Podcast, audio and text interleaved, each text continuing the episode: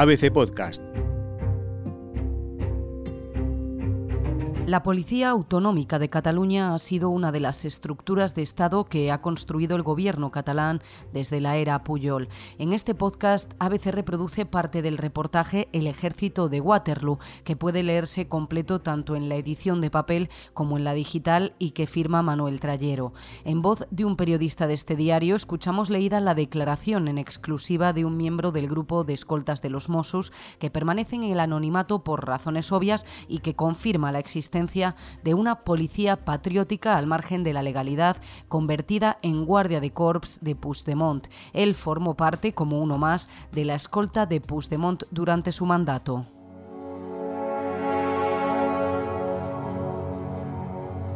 Puigdemont tenía asignados cinco grupos de escoltas, formado cada uno por ocho o nueve agentes especializados, con mucha experiencia y que trabajaron con otros presidentes. Había un coordinador, normalmente un sargento, pero el presidente solía tener más trato con el jefe de cada grupo, que es el que hace los movimientos de agenda, más que con el coordinador del servicio. Este funcionamiento se vio alterado con la irrupción del que llegaría a ser el famoso sargento Escola, un miembro de la Policía Autonómica cuestionado por sus compañeros y que se fue al Barça cuando Joan Laporta nombró jefe de seguridad a Xavier Martorell, el líder de los Mossos que intentó crear un CNI catalán. Hacía tejemanejes con la agenda, improvisaba muchas cosas e incluso trabajaba a escondidas. La agenda se cerraba a las 5 de la tarde y a partir de esa hora había actividades que te ordenaban sobre la marcha. Siempre estaba en el Palau de la Generalitat en contacto directo con el presidente, sin tener relación con los cinco grupos de escoltas, hecho que no había sucedido nunca. De esta forma, nadie más que él conocía algunos movimientos de Puigdemont.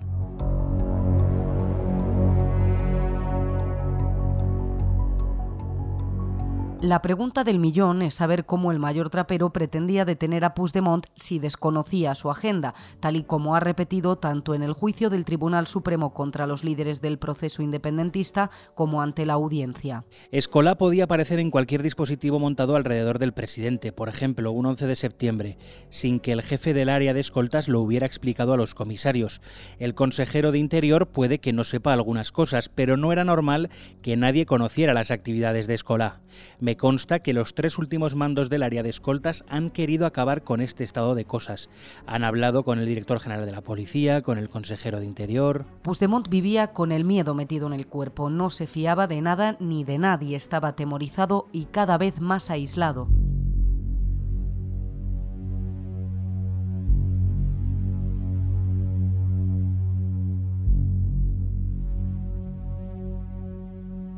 El sargento Escola llevaba la agenda. Su objetivo era que no se filtrase nada.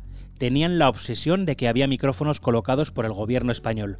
Cada dos por tres se rastreaba y limpiaba el teléfono de Puigdemont y en las reuniones se dejaban los móviles fuera. A nosotros nos hacían desdoblar servicios. Hacíamos contras con nosotros mismos. Había una cápsula de tres coches escoltando al presidente. Pues bien, muchas veces se ponía un coche más por si detectábamos un seguimiento. Además, se reforzó el servicio con el grupo de Hayes, el grupo especial de intervención nuestro. Temían que en cualquier momento algún comando de los Geo interviniera y detuviera al presidente. Y para evitar que hubiera un enfrentamiento, venían los Hayes. Estuvieron meses trabajando con nosotros. No se habían activado las euroórdenes ni había huido, pero ya tenía mucho miedo a ser detenido. No quería ir a la cárcel. Escola sacó a Puigdemont de su domicilio sin levantar sospechas. Lo hizo en un coche negro con vidrios tintados. Dos o tres días antes de los hechos, el sargento Escola cogió un coche del área de escoltas justificando que tenía que ir a hacer un servicio y que lo devolvería la semana siguiente. Él hacía y deshacía, porque evidentemente el área de escoltas no deja coger un coche a un sargento para irse un fin de semana, a no ser que sea para un servicio determinado. Los escoltas tienen prohibido viajar, pero en las imágenes aparece Puigdemont junto a Luis Escolá apartando a un periodista. El jefe del área de escoltas lo primero que comentó fue, ¿este señor cómo está allí? Si tiene prohibido viajar al extranjero.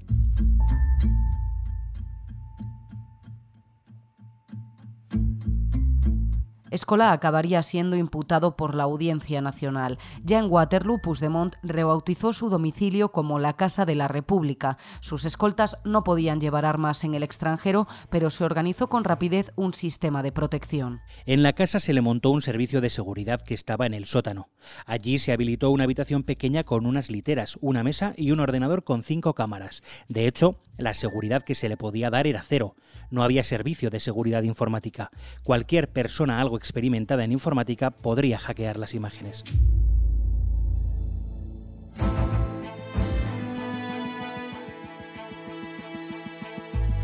El miembro del grupo de escoltas de los Mossos explica así cómo se organizaba el operativo. Los agentes se toman una semana de fiesta y se les modifica el cuadrante.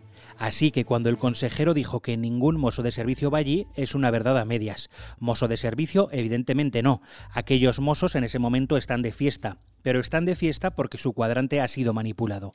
Es decir, el jefe de grupo, David Goicoechea, cogía fiesta y esa semana hacía trabajar en Waterloo a los otros dos de su grupo.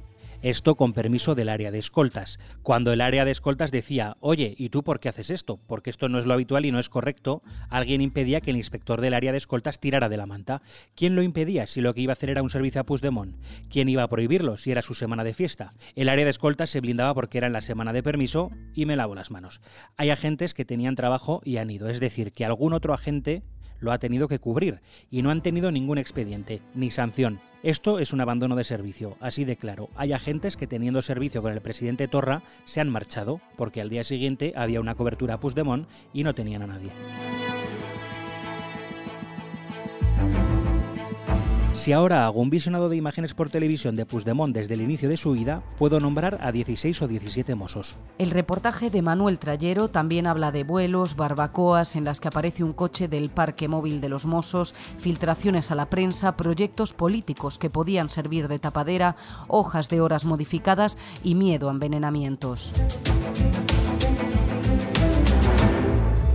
Lee y descubre las respuestas a los interrogantes del ejército de Waterloo en el reportaje completo publicado en ABC y en abc.es.